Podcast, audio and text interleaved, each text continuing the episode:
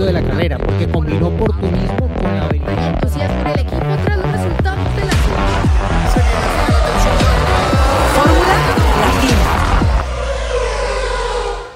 ¿Qué tal, formuleros? Un gusto saludarlos. Hoy tenemos de nuevo nuestro compromiso previo a los grandes premios, ya cerrando la semana.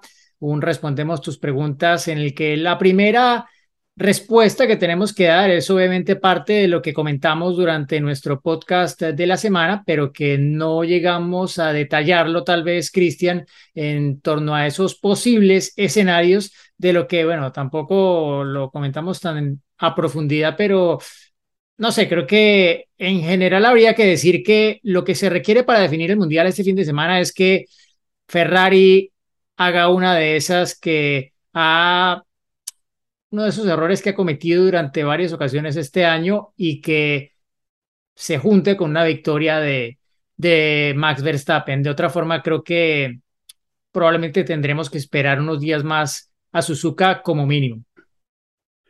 ¿Cómo le va? Eh, es cierto, hay que estar a la expectativa de lo que pase en, los resultados, sobre todo eh, lo, lo, primordial que hay que considerar es este, que para que se defina el campeonato, sí o sí tiene que ganar Max Verstappen, ¿no? Ahora nos vas a dar seguramente más precisiones, pero es un punto a tener en cuenta y vamos a comenzar a respondemos tus preguntas con esto porque hay muchos que consultan acerca de esta posibilidad y concretamente qué es lo que tiene que pasar eh, y después vamos a ir a las preguntas directas que nos hicieron algunos de ustedes, pero básicamente para, para tener en claro, ese es el primer punto que hay que considerar, ¿no?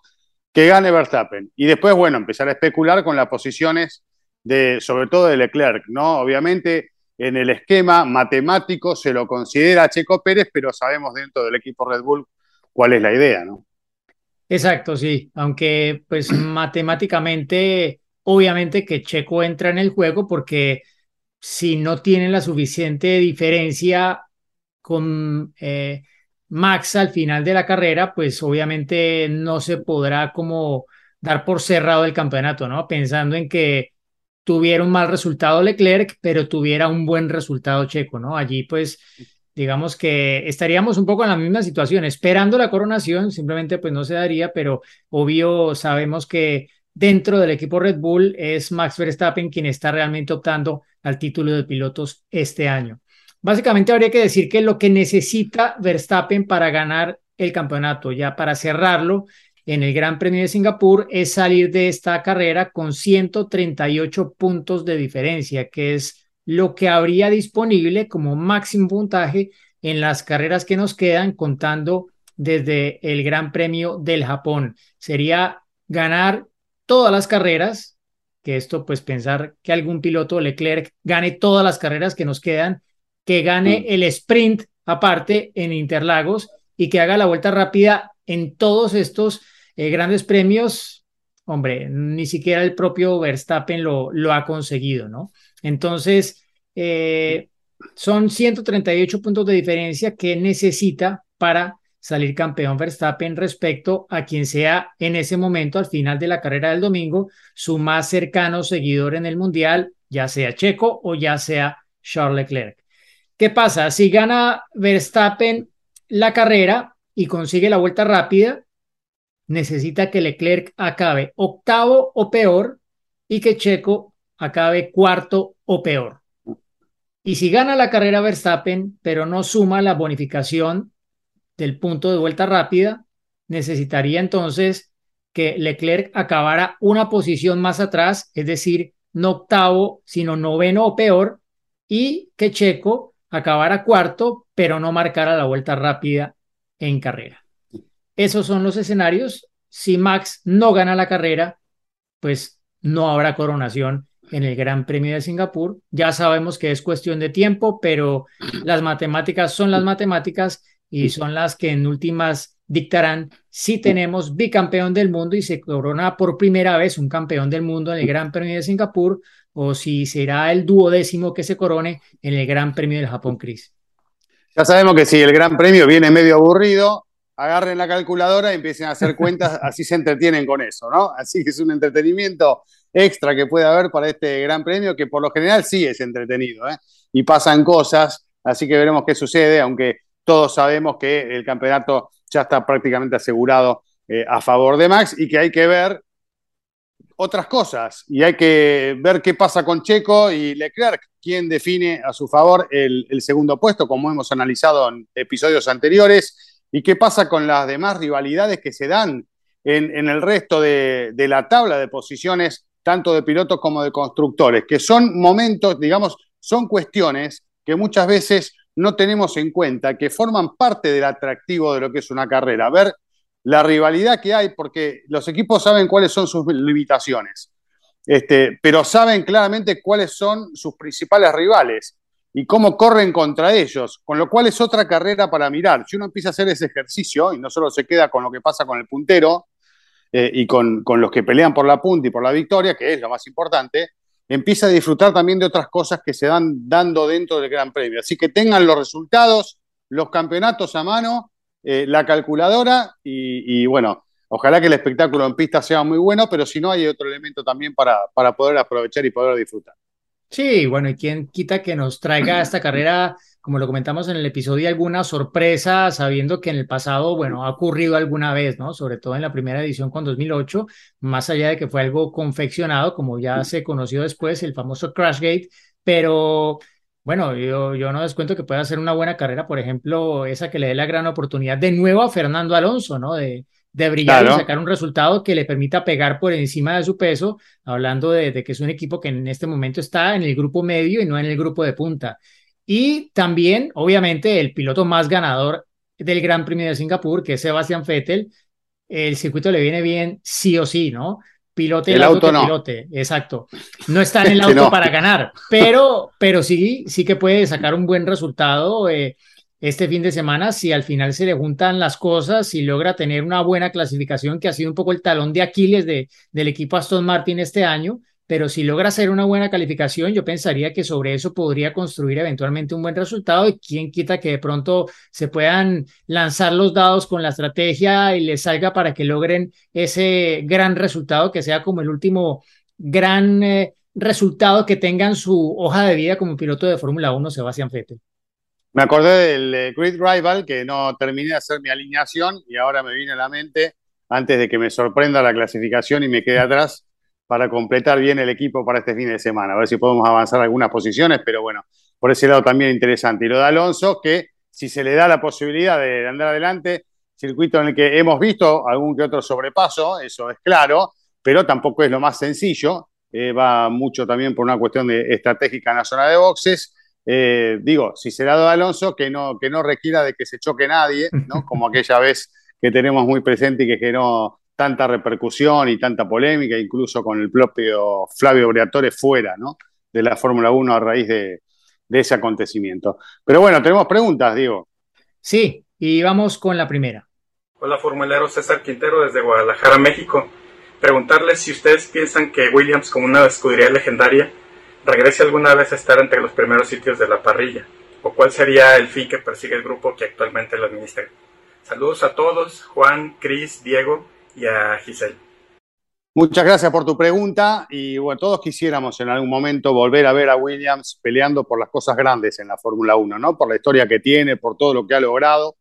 Esta es una realidad que está lejana en las últimas temporadas, que ha tenido algún que otro destello en algunos momentos de, arrimar, de acercarse en esa brecha que lo separa de la punta, pero que no ha terminado todavía de concretarla. Claramente la decisión de, quienes manejan el equipo ahora es progresivamente llegar a tener esos resultados, para eso se está invirtiendo, para eso se está trabajando. Eh, yo, eh, sumando como reflexión a la realidad de hoy de Williams, eh, me viene a la mente lo que pasa históricamente en la Fórmula 1 y sobre todo en este momento en el que ellos dependen, por ejemplo, de un motor Mercedes, cuando está el equipo Mercedes dentro de la Fórmula 1. Siendo esto así, es, es complicado pensar que ellos superen el rendimiento. No es imposible, pero, pero la historia por lo general va indicando que cuando está el equipo oficial y después ese equipo provee de elementos como las unidades de potencia, otras escuderías, esas otras escuderías difícilmente lleguen a ese nivel de performance del equipo titular. Con lo cual, ¿qué quiero decir? Que Williams tal vez tendría que buscar abrirse un camino o con otro proveedor de, de unidades de potencia o ver qué pasa en el futuro con Mercedes como para volver a acomodarse en el lugar que ellos pretenden estar. Es un proceso de largo plazo que no lo veo ahora para el corto plazo. Sí, lo veo como este, si se hacen las cosas bien y se logra un buen auto, ya que el motor Mercedes es bueno, poder estar un poco más cerca, pero, pero dominar con contundencia, volver a buscar la lucha para quedarse con campeonatos, este, si se mantiene el esquema de hoy, no lo veo muy fácil. Sí, César, eh, antes, bueno, felicitarte por esa bibliografía que veo que tienes y que nos muestras en tu pregunta para quienes no nos están viendo y solo nos escuchan. Bueno, tiene unos libros eh, eh, de Grand Prix, que es un libro de fotografía muy lindo de la historia de la Fórmula 1, hecha por un fotógrafo alemán, eh, creo que es el apellido, si no me equivoco, si lo pronuncié mal, perdón, pero, eh, y bueno, una serie de libros muy interesantes y fotos de su colección personal. César, si ¿qué más quisiéramos, no? Eh, tienes de fondo de pantalla una foto de, de Frank Williams eh, con alguien más que no sabemos, suponemos que es alguien cercano a ti, pero eh, sí, que, mejor que honrar la memoria de Frank Williams que permite, permitirle al equipo regresar a, a la posibilidad de pelear por victorias en los grandes premios, estar en el podio y eventualmente aspirar de nuevo a un título mundial, ¿no? Desafortunadamente, eso va a tomar mucho tiempo, como lo explica Cristian, si es que se vuelve a dar.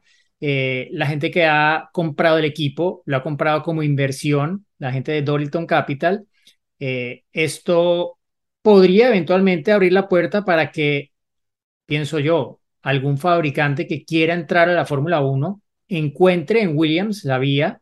Ellos compraron en un buen momento y estarían haciendo negocios si vendieran a a un fabricante que quiera sí o sí entrar a la Fórmula 1 y no tenga otra vía de hacerlo que comprando una escudería existente, ¿no? Y qué mejor que una escudería que ya eh, pues tiene tradición, que tiene muchos años y que, que, pues en teoría pienso yo ha tocado fondo, ya pienso que Williams está en proceso ya de, de recuperación, ¿no? El tema es que, claro, yo escuchaba hace poco un podcast de Jos Capito, eh, que es el jefe, el team principal del equipo Williams en la actualidad, y él decía que cuando asumió su cargo, le preguntó a los principales eh, líderes dentro de la estructura de la organización, eh, les hizo todas las mismas preguntas y una de ellas tenía que ver con qué había que cambiar y qué mm, había que mantener. Y que lo que todos le dijeron que había que mantener era el nombre Williams. O sea que eso mm. desde el primer momento ha estado muy claro, que no quieren pasar a ser el equipo otra cosa, cualquier otro nombre. Quieren mantener y muchos de ellos están allí porque se identifican con la historia, con la tradición, con, con todo lo que creó Frank Williams ya hace tantos años, ¿no? Eh, esa historia de, triunfos y, y, de títulos, ¿no? Pero bueno, es al final un negocio para quienes están allí ahora, para quienes son los propietarios del equipo ya dejó de ser una empresa familiar, aunque, según lo que decía Jos Capito, se sigue manteniendo parte de ese ambiente de que es una empresa familiar, así ya no esté la familia Williams involucrada como, como lo estuvo hasta hace un par de años, ¿no? Pero sí, eh, se ha hablado de la posibilidad de que ahora que Red Bull y Porsche no se pusieron de acuerdo, si tal vez esta sería una vía, sabiendo que Capito tiene mucha historia con el, con el grupo Volkswagen eh, llevando sobre todo con mucho éxito su participación en el Mundial de Rallys. Pero... Campeón, ¿no? Campeón en el Rally Mundial. Exacto, entonces habrá que ver si, si esto realmente lleva algo o no, porque claro, el problema que tiene Porsche ahora es que ya no tiene quien le fabrique ese motor porque iba a hacerlo eh, Red Bull Powertrains y ya, ya eso no va a ser, ¿no? Y pues la única alternativa que por ahora pareciera eh, verse como posibilidad sería tomar el motor que va a tener Audi, pero es como que le colocarían eh, la placa de Porsche a un motor hecho por Audi y se sabe que son marcas que compiten de forma muy fuerte entre sí en, en, eh, en el deporte motor, lo hemos visto en el Campeonato Mundial de Resistencia, por ejemplo, ¿no? Y también lo han hecho en la Fórmula E en alguna medida. Entonces, sí, habrá que esperar mucho tiempo, ¿no? Y si se da o no, hombre, yo creo que no, no se puede saber todavía. Creo que, como lo decía, lo más importante es que creo que Williams está ya en plan de recuperación, que ha pasado sus peores momentos, diría yo, y ojalá que pues encuentre un mejor futuro y que se logre reencontrar, igual que está buscando todavía hacerlo también McLaren, ¿no? Volver a sus mejores días. Tuvieron una recuperación, pero está claro que se han quedado un poco de, de lo que era su rival el año pasado, ¿no? Rivalizaban por el, eh, la posición en el Campeonato del Mundo de Constructores con Ferrari, eh, dio ese paso Ferrari y McLaren se ha quedado en ese grupo Mm. medio.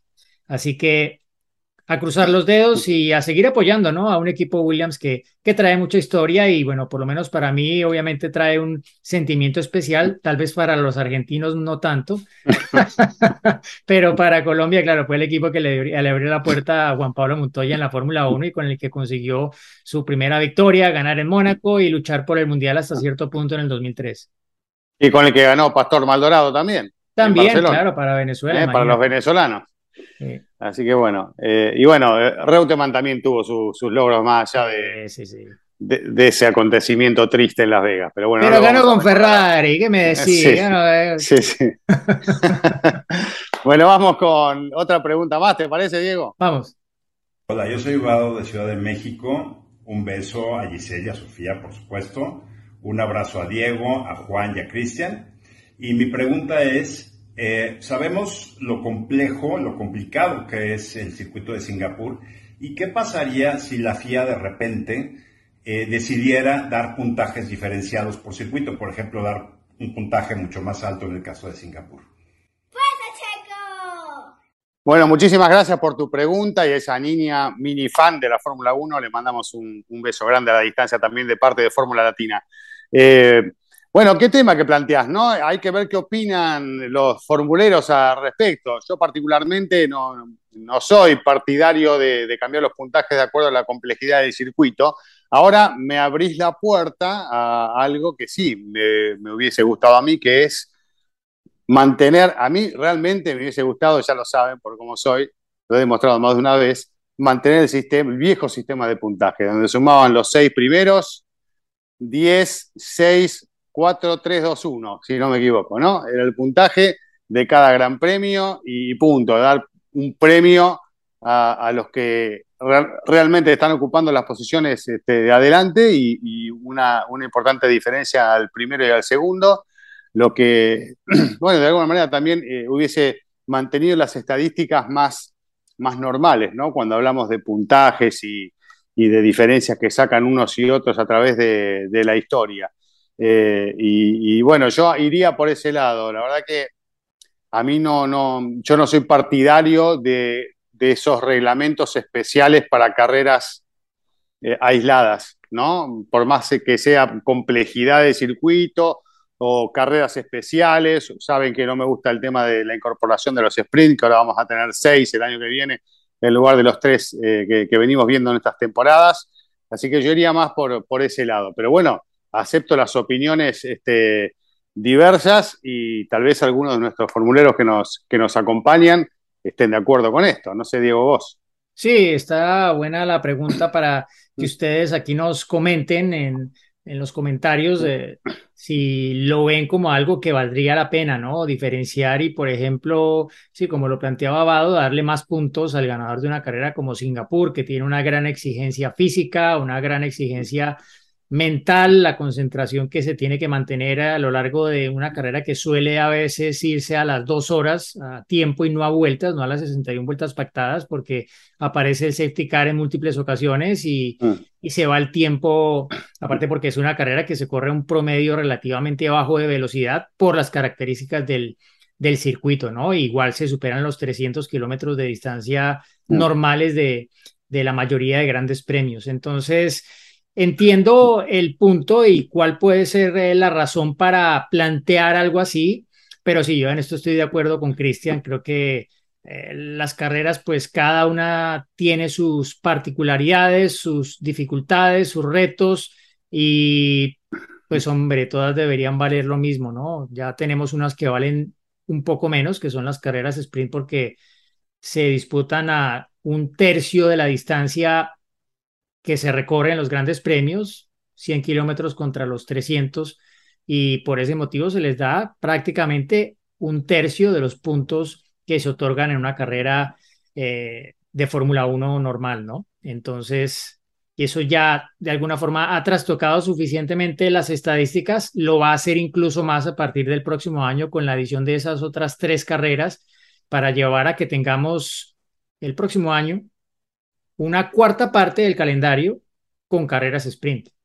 También hay Mm. una cuarta parte del calendario que se va a correr en territorio americano, que son dos cosas inéditas, nuevas y que muestran un poco hacia dónde está yendo la Fórmula 1, ¿no? Que creo que todo esto tiene que ver más con explorar esos nuevos eh, formatos y pues darle, hacer esas pruebas con carreras o eventos que requieran un periodo de atención más breve, ¿no? Que se habla mucho de que pues, las audiencias más jóvenes necesitan un lapso menor de, de atención para que realmente puedas mantenerlos allí sentados atendiendo a lo que está ocurriendo en la pista, ¿no? Y es un poco eh, aparentemente de lo que trata esto, lo que ha hecho la NASCAR también de dividir las carreras en etapas, que pues es bastante curioso, pero es como convertirlo en un partido de fútbol, de tenis o lo, básquet o lo que quieras, ¿no?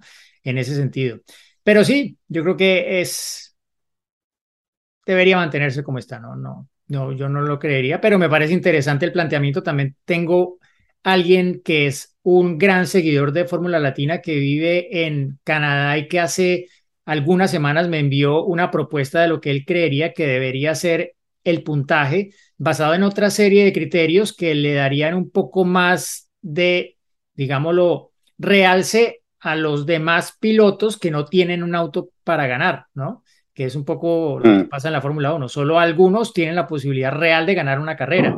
Aquí pues eh, se sacaría un poco de por medio esto y es bastante complejo, por eso no lo hemos mostrado, pero seguro que él nos está viendo y en algún momento nos traerá algo que permita ilustrar su punto y, por qué no, plantearlo como una alternativa a futuro para que haya mayores incentivos para quienes están en esa parte media y de atrás de la parrilla de la Fórmula 1. Bueno, le agradecemos la, creatividad ¿no? y el, apoyo, pero bueno, yo terminaría con, con una frase conocida de hace muy poquito tiempo este, de- del señor Carlos Sainz que dice, stop inventing, dejen las cosas como están, déjalo como está, déjalo quieto. déjalo como está. Y el- Eh, los y- ansiosos, las generaciones nuevas, ansiosas, que no aguantan tanto en la pantalla, que miren las últimas 10 vueltas de Gran Premio y listo, ahí se terminó el problema. ¿Eh? Sí, o como dicen en inglés, si no está roto, no lo arregles. Claro. Así que bueno, Diego, este, ha sido, ha sido todo por hoy. Así es, así que nos reencontraremos después del Gran Premio de Singapur, la carrera nocturna por excelencia de la Fórmula 1. Hasta la semana próxima. Chau. Chau, chau. el adelantamiento de la carrera, porque combinó oportunismo con la habilidad.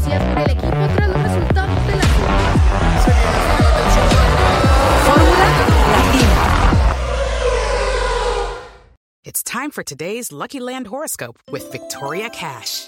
Life's gotten mundane, so shake up the daily routine and be adventurous with a trip to Lucky Land. You know what they say your chance to win starts with a spin.